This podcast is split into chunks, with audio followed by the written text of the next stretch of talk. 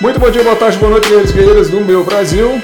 Buenos dias, buenas tardes, buenas noches, muchachos e muchachas de Latinoamérica. Good morning, good afternoon, good evening, warriors from US and worldwide. Aqui é Evandro Fernandes, com você em nosso podcast Minuto do Líder, que pode ser um ou dois minutos.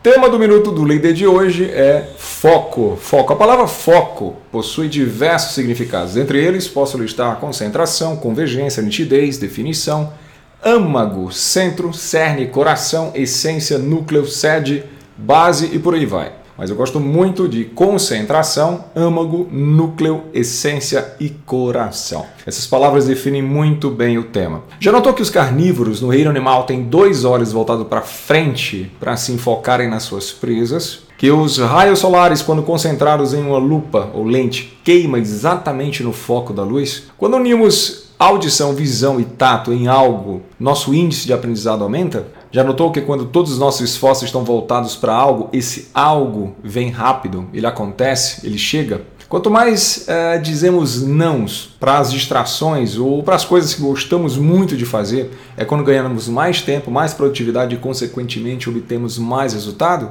E como ter foco? Fique sem opção, a não ser fazer o que tem que ser feito.